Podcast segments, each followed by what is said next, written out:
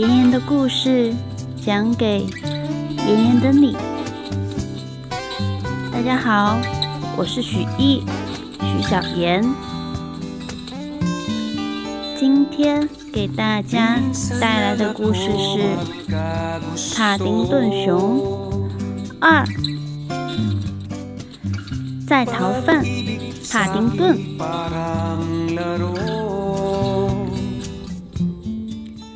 在昨天，布朗一家与博德太太拿着证据向警员解释，菲尼克斯才是偷那本立体书的贼。而女警却说，需要带有菲尼克斯指纹的立体书才能相信他们。在布朗一家试着帮帕丁顿洗刷冤屈时，帕丁顿在脑中十分的思念露西婶婶。为了尽快的证明自己的清白，他答应铁拳和他们一起越狱。离开了监狱之后。小熊才发现，他们并不是带他回布朗家。他看到一架海上飞机。今天晚上又将会发生什么故事呢？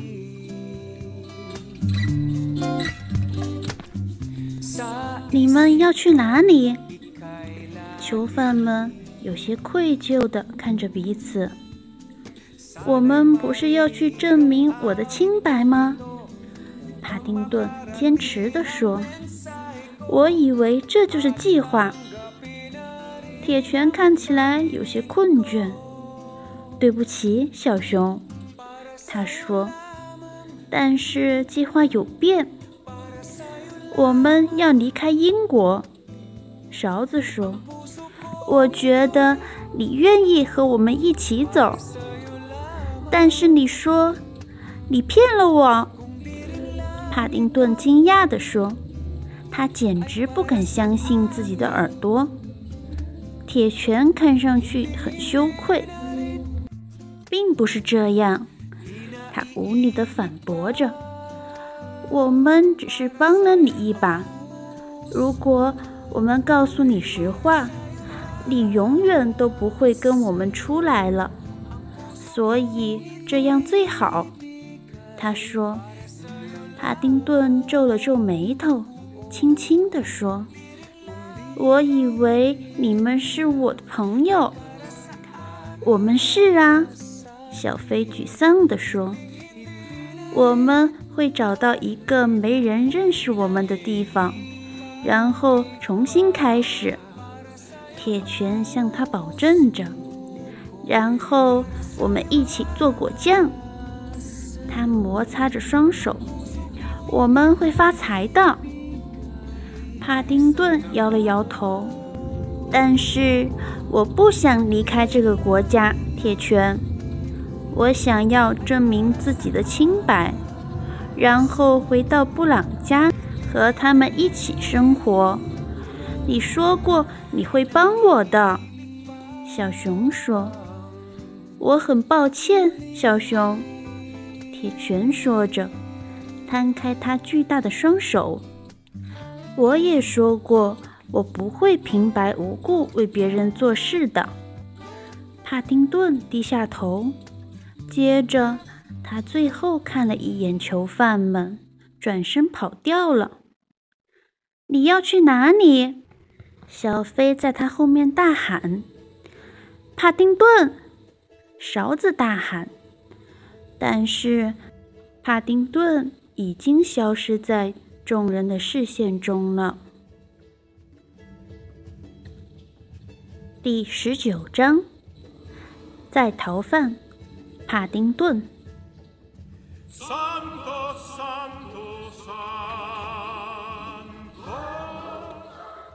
帕丁顿一直跑到自己完全跑不动才停下来。他发现自己来到了一条车水马龙的主路上，一辆警车突然驶过，警笛的声音吓得帕丁顿跳了起来。如果警察已经发现他是一个逃犯，并且正在追捕他，可怎么办？帕丁顿猫着身子躲在一条小路中，绝望地寻找着可以躲藏的地方。接着，他看到了一个电话亭，然后想到了一个主意。我想，他想着，伸手摸了摸大衣的口袋，在这里，他说着。摸出了几个月之前，伯德太太从他耳朵里拽出来的那枚硬币。帕丁顿走进电话亭，将硬币投入投币孔，拨了布朗一家的电话号码，暗自祈求着他们一定要在家，并且要想和他通话。你好，乔纳森的声音。清晰地传了出来。帕丁顿激动极了，他直接说了起来：“你好，乔纳森，我是帕丁。”但是乔纳森的声音打断了他：“这里是布朗家。”接着是朱迪的声音：“我们不在家，但是请留言。”接着。答录机“哔”的一声开始录音了。帕丁顿无力地靠在电话上，他还是没能打通布朗一家的电话。这只是答录机。你们好，小熊垂头丧气地说：“是我，帕丁顿。我希望你们不介意我打电话过来。”他想象着自己的声音回荡在温莎花园三十二号空荡荡的走廊中，他曾经的家。我只是想让你们知道，我越狱了，现在很好。我想我之后会逃跑吧。我本来不想这样的，但是铁拳说，如果我们越狱。他就会帮我洗刷罪名，然后我就可以回家了。但是他现在走了，只剩我一个人了。我也不知道我为什么打电话，但是我可能只是想和你们说声再见。此时此刻，布朗一家正在伦敦。到处张贴海报，尽他们最大的努力帮助小熊洗刷冤屈。但是帕丁顿不知道布朗一家一直都很关心他，所以他放下了电话，慢慢的推开门，走出了电话亭。他低着头，耷拉着肩膀。此时的伦敦。已经起风了，天气阴冷而凄凉。他现在要去哪里呢？他还能再找到像布朗家这样的人家吗？他心灰意冷地往前走着，爪子深深插在大衣的口袋里。他有史以来第一次觉得如此悲凉。就在帕丁顿放弃了所有希望的时候，电话铃响了。他抬头一看，是他刚才所在的那个电话亭中的电话响了。小熊不假思索地跑了回去，接起了电话。帕丁顿，一个熟悉的声音担心地问着：“布朗太太。”帕丁顿激动的都要哭了出来。是的，是的，我是帕丁顿。他可以听到家里的其他成员都飞快的跑到电话边上，开始对他说话。小熊继续说：“布朗太太，对不起，我越狱了。我以为你们放弃我了。”我们永远不会放弃你，帕丁顿。布朗太太百感交集地说：“你必须记住这一点。”帕丁顿，布朗先生从他妻子的身后对着电话说：“听到你的声音真是太好了。”伯德太太这时候也插了进来：“你是我们的家人，我们当然不会忘记你。而且，我们知道那个小偷是谁了。”帕丁顿听到朱迪说：“是菲尼克斯·布坎南。”乔纳森激动地说：“帕丁顿困惑地重复着。”布坎南先生，是的，亲爱的，博德太太说。但是他现在消失的无影无踪了。布朗太太把听筒拿了回来。我们一直在那本书中的地标附近找他，每一页的地标我们都去了。他说完。叹了口气，你梦想成真的地方。帕丁顿出神地说：“你为什么说这个？”布朗太太问。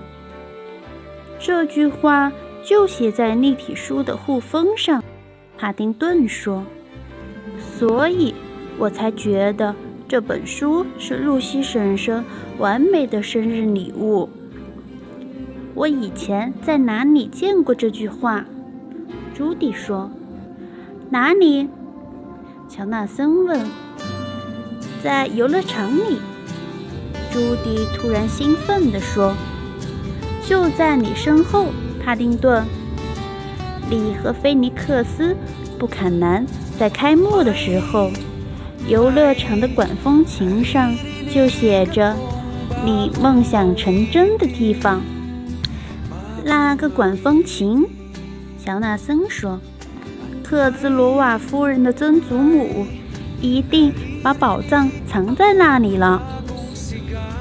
如果是这样的话，我们就别浪费时间了，快去那个游乐场吧。”布朗先生务实地说。“太迟了。”伯德太太说，“我看报纸上说他们。”一早就会离开，乘坐他们的蒸汽火车。乔纳森问：“是的。”布朗太太说：“那个笔记，菲尼克斯六点三十五，一定是去了那里。”布朗先生决定，他要亲自掌控局面了。帕丁顿，他说：“是的，布朗先生。”帕丁顿热切地说。快去火车站！如果我们可以找到菲尼克斯和那本书，我们就能证明一切。咱们在那里见。帕丁顿放下听筒，迅速跑出电话亭。现在的他脸上挂着一个大大的笑容。布朗一家没有忘记我，他自言自语地说。他们要帮助我证明我的清白，我需要尽快去火车站。他伸出一只爪子，试图搭个顺风车，但是根本没有人停车。他试了一遍又一遍，但不幸的是，依旧没人停车。就在他要绝望的时候，清洁工。弗雷德·巴恩斯出现了。巴恩斯先生，帕丁顿大声喊：“你可以载我一段吗？”帕丁顿，真高兴见到你。我当然可以载你一段。弗雷德说：“这是为了谢谢你帮我通过了考试。今天是我最后一次清理垃圾了。”以后我就是出租车司机了，所以先生，请告诉我您要去哪里。他笑着说：“去火车站。”帕丁顿大声说：“越快越好。”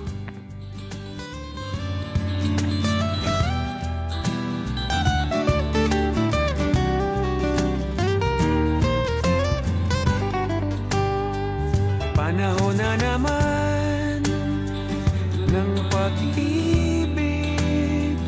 Panahon na naman